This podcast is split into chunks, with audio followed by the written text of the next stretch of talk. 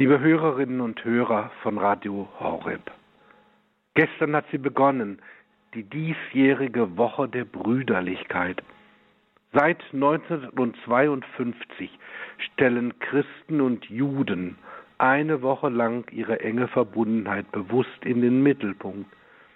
Als Kinder eines Gottes, als Schwestern und Brüder im Glauben. Wir vergewissern uns der gemeinsamen Wurzeln im Bekenntnis zu Gott, dem Schöpfer des Himmels und der Erde, der mit seinem Volk Israel einen unkündbaren Bund geschlossen hat.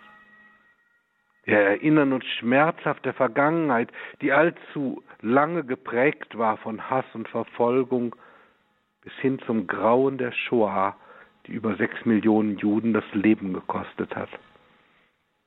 Wir danken aber auch für das Geschenk der Versöhnung und des Neuanfangs und stellen uns gemeinsam dem Auftrag Gottes, seine Gegenwart zu bezeugen und die Welt nach seinem Willen umzugestalten. Als Bischof von Speyer liegt mir das Miteinander mit unseren jüdischen Glaubensgeschwistern sehr am Herzen. Ist doch die Geschichte meiner Diözese aufs engste mit der Geschichte der Juden in der Pfalz verwoben. Die Gründung der jüdischen Gemeinde Speyer geht auf einen meiner Vorgänger, Bischof Rüdiger Hutzmann, zurück.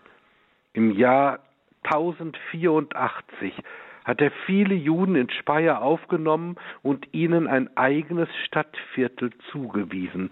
Von ihm ist das Wort überliefert, als ich das Dorf Speyer zur Stadt machte, glaubte ich, das Ansehen dieses unseres Ortes zu vertausendfachen, dem ich auch Juden dort zuziehe.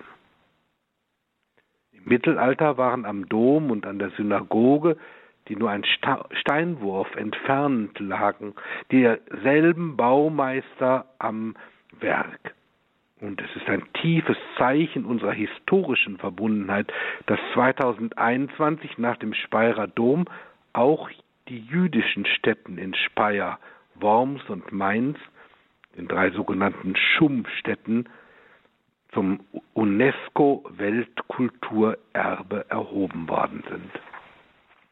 Doch genauso gab es in den vergangenen Jahrhunderten auch in der Pfalz immer wieder Judenfeindschaft, Verfolgungen und Progrome. Während des NS-Regimes wurden auch hier tausende Juden verfolgt, enteignet, deportiert und auf grausamste Weise getötet. Umso dankbarer bin ich, dass es uns in den vergangenen Jahrzehnten gelungen ist, Brücken zu bauen über die tiefen Gräben der Vergangenheit, Brücken des Miteinanders und der Versöhnung. Eine bedeutende Brückenbauerin war die heilige Edith Stein, die nach ihrer Konversion vom Judentum zum Christentum fast zehn Jahre lang in Speyer gelebt hat. Lange vor den ersten kirchenamtlichen Erklärungen zum christlich-jüdischen Dialog hat sie betont, Gott hat sein ersterwähltes Volk niemals verworfen. Seine Hand ruht weiter auf dem Volk Israel. Die Heilsgeschichte des ersten und zweiten Testamentes, sie ist untrennbar eine.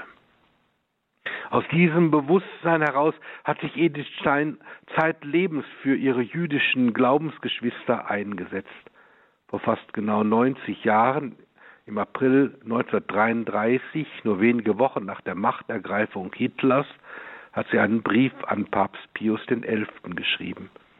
Darin bittet sie ihn inständig, nicht zu schweigen, sondern die Stimme zu erheben, weil in Deutschland an Juden Taten verübt werden, die, so wörtlich, jeder Gerechtigkeit und Menschlichkeit, von Nächstenliebe gar nicht zu reden, Hohn sprechen.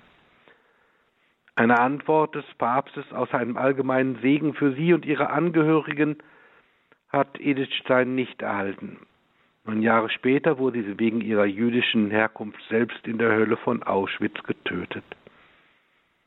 Die, Juden, die Woche der Brüderlichkeit, sie will uns aufmerksam machen, wie eng Christen und Juden miteinander verbunden sind, aber auch darauf, dass noch heute Juden in Deutschland in Unsicherheit und Angst leben dass jüdische Einrichtungen nach wie vor Ziele von feigen Anschlägen sind, dass an Stammtischen und in den sozialen Netzwerken immer noch hetzerische Vorurteile gegen Juden verbreitet werden.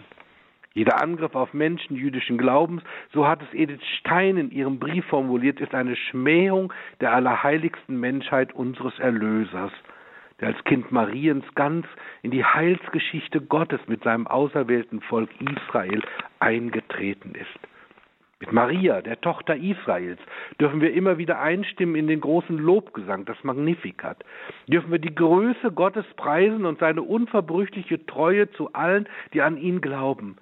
Er nimmt sich seines Knechtes Israel an und denkt an sein Erbarmen, das er unseren Vätern verheißen hat, Abraham und seinen Nachkommen auf ewig.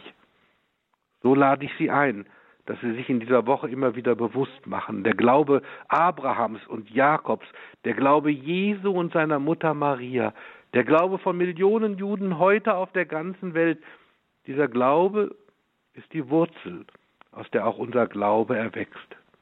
Diese Wurzel trägt auch unseren Glauben. Ohne sie können wir unseren Glauben nicht wirklich verstehen und leben und in Christus den Heiland und Erlöser erkennen bitten wir um Gottes reichen Segen für diesen Tag und für diese Woche, für uns und für alle Menschen, die unsere Brüder und Schwestern sind. Der Herr sei mit euch. Und mit deinem Geiste. Der Name des Herrn sei gepriesen. Von nun an bis in Ewigkeit. Unsere Hilfe ist im Namen des Herrn. Der Himmel und Erde erschaffen hat. So segne euch alle, der allmächtige und barmherzige Gott der Vater und der Sohn und der Heilige Geist. Amen.